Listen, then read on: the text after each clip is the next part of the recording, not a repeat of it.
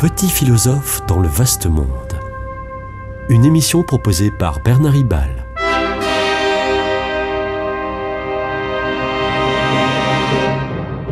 Bernard Ribal, essayiste, agrégé et docteur en philosophie. Les manifestants contre la réforme des retraites sont surtout dans l'émotionnel, tandis que le gouvernement s'obstine à se vouloir rationnel.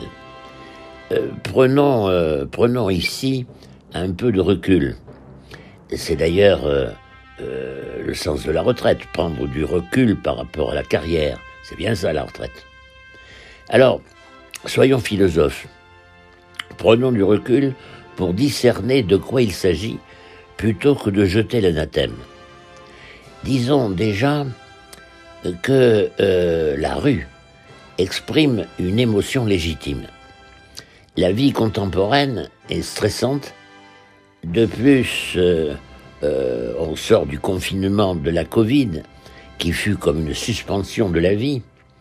Puis, euh, ce fut les soucis de l'inflation, du pouvoir d'achat, puis de, de la guerre, qui s'aggrave à l'Est et entraîne des pénuries et les catastrophes multiples par le réchauffement climatique, tout ça est lourd à supporter. Et voilà que, de décennie en décennie, l'horizon de la retraite, rêvé, rêvé comme un, un certain havre de paix, cet horizon de la retraite, comme tout horizon, s'éloigne quand on avance vers lui. Alors trop c'est trop, nous fulminons.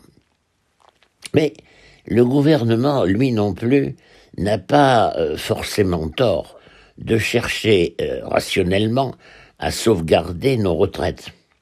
Il est vrai que le déficit actuel des régimes de retraite a diminué grâce au recul récent euh, du chômage, euh, mais on n'a pas besoin de sortir de l'ENA pour comprendre qu'avec 1,7 actifs pour un retraité, la retraite par répartition est en danger.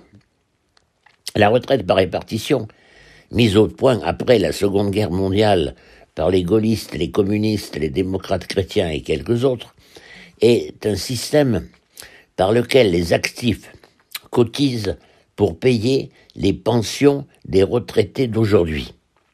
Bel exemple, efficace, de solidarité intergénérationnelle. L'autre système concurrent est celui de la retraite par capitalisation, où là, Chacun épargne pour son compte pour se payer sa propre retraite. Dans ce cas, tout va dépendre de la valeur fluctuante du capital accumulé. Beaucoup de retraités ont été gravement victimes de ce système par capitalisation aux USA, en Irlande, en Suède, etc.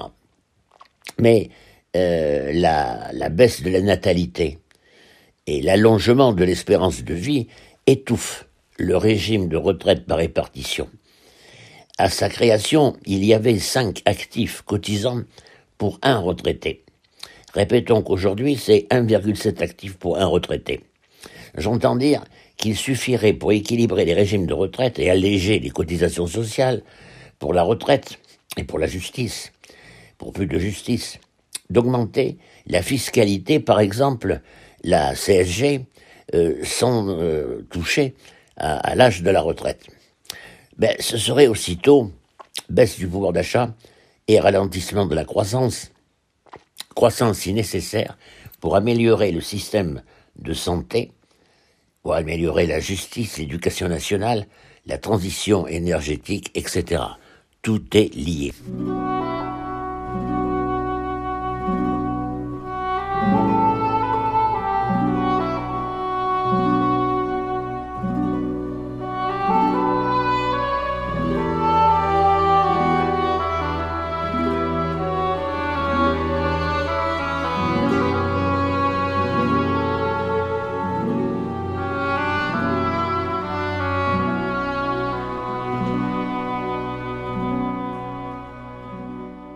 Il est vrai que euh, pendant la Covid, la France semblait trouver assez facilement des centaines de milliards d'euros pour divers secteurs en perdition et euh, partiellement, profondément atteint.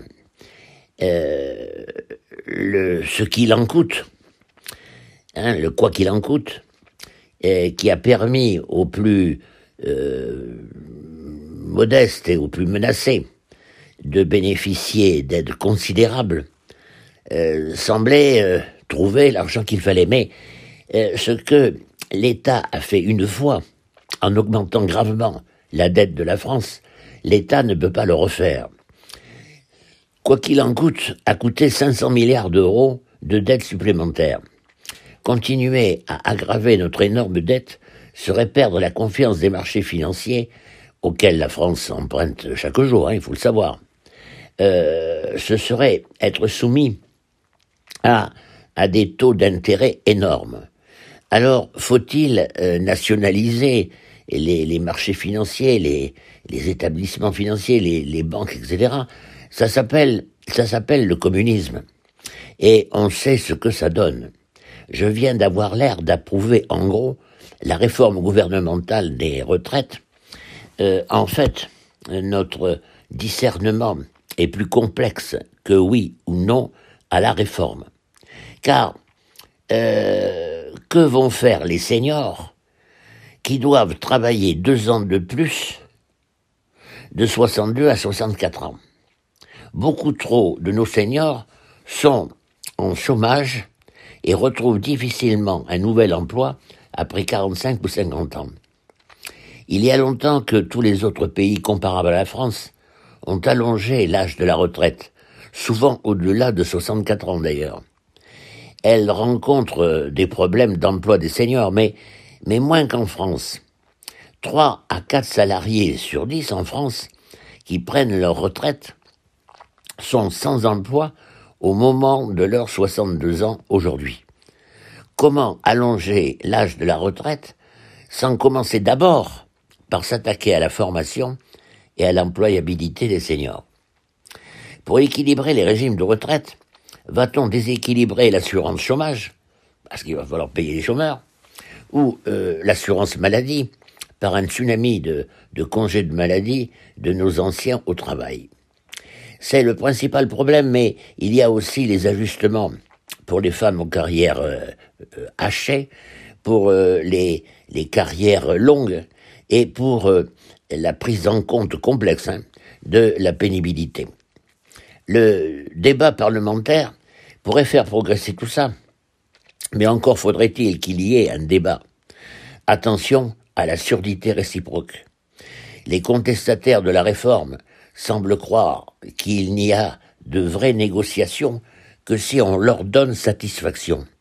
Et le gouvernement paraît se croire quitte de la concertation dans la mesure où il a expliqué son projet.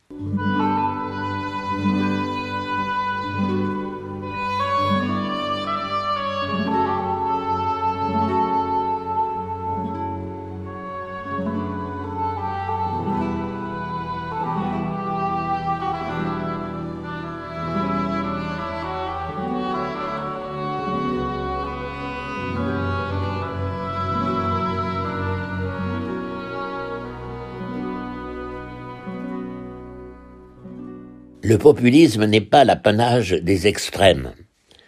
Il peut y avoir, il peut y avoir un, populisme des forces politiques centrales.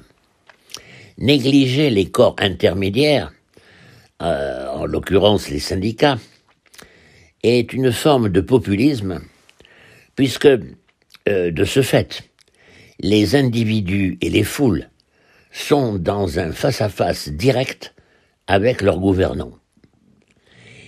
Euh, le dialogue n'a plus lieu. Il n'y a qu'invectives et finalement des incantations. Les corps intermédiaires sont des groupes organisés de citoyens qui constituent un lien entre les individus et l'État. Les corps intermédiaires animent aussi la société civile. Si l'on définit celle-ci, la société civile, comme l'ensemble des catégories socio-professionnelles et des courants d'opinion euh, structurés. Alors les corps intermédiaires sont euh, les familles, d'ailleurs seul corps intermédiaire naturel et culturel, c'est-à-dire euh, qui est issu de l'hérédité et de l'éducation. Corps intermédiaire aussi les collectivités territoriales, les entreprises, les religions au sens sociologique, les ordres des médecins, des avocats, les chambres consulaires, les partis politiques, les associations, les médias et bien sûr euh, les, syndicats. Les, corps intermédiaires sont euh, un rempart euh, contre euh, l'aliénation des individus et contre le populisme. Comme le dit euh, Paul VI lors des semaines sociales du Chili en décembre 1963 déjà. Il disait ceci. Là où ces corps intermédiaires font défaut ou sont peu développés, la communauté nationale peut être la proie de quelques individus qui s'arrogent un pouvoir exagéré dans le domaine économique, social ou politique. Ou bien être la proie des pouvoirs publics, car ces pouvoirs, sans structure sociale assez solide pour contrarier leur prolifération, envahissent le domaine privé et finissent par ignorer ou même violer les droits fondamentaux de, la personne humaine. Alors, alors le disjoncteur de la politique saute quand euh, le pouvoir et la foule sont en court-circuit. Les plombs sont fondus, les corps intermédiaires sont fondus, et le court-circuit actuel qui met le feu, c'est la question des retraites. C'était Petit philosophe dans le vaste monde, une émission de Bernard Ribal.